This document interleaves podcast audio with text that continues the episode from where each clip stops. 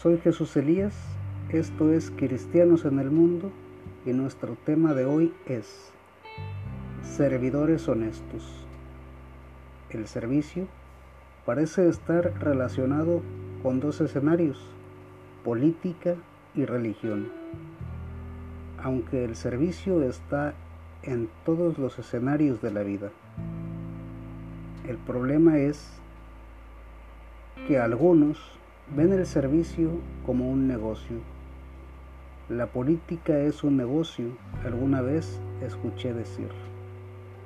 La religión también puede convertirse en un negocio. Las empresas y profesiones suelen no ir más allá de producir dinero.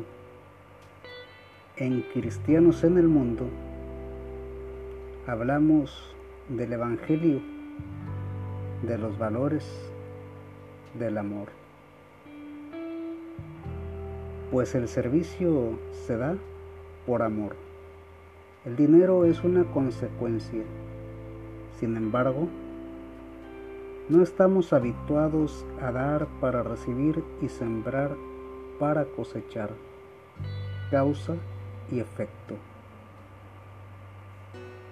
Una máxima para mí es, da a los pobres y toma para ti lo necesario.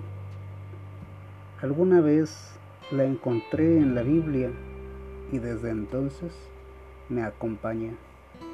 En verdad, hay mucho que decir sobre la puesta en práctica de esta pequeña pero productiva frase. Al que da, nada le falta. Si todos acogiéramos el Evangelio, sería más sencillo. El servicio dejaría de ser negocio y pasaría a ser un acto de amor. Tanto la religión como la política, los negocios y las profesiones darían resultados felices. Los servidores honestos nacen al escuchar y practicar el Evangelio. Esforcémonos por servir y compartir la palabra de Dios. El servicio tiene su recompensa. Recuerda, no somos perfectos, pero vamos camino a la santidad.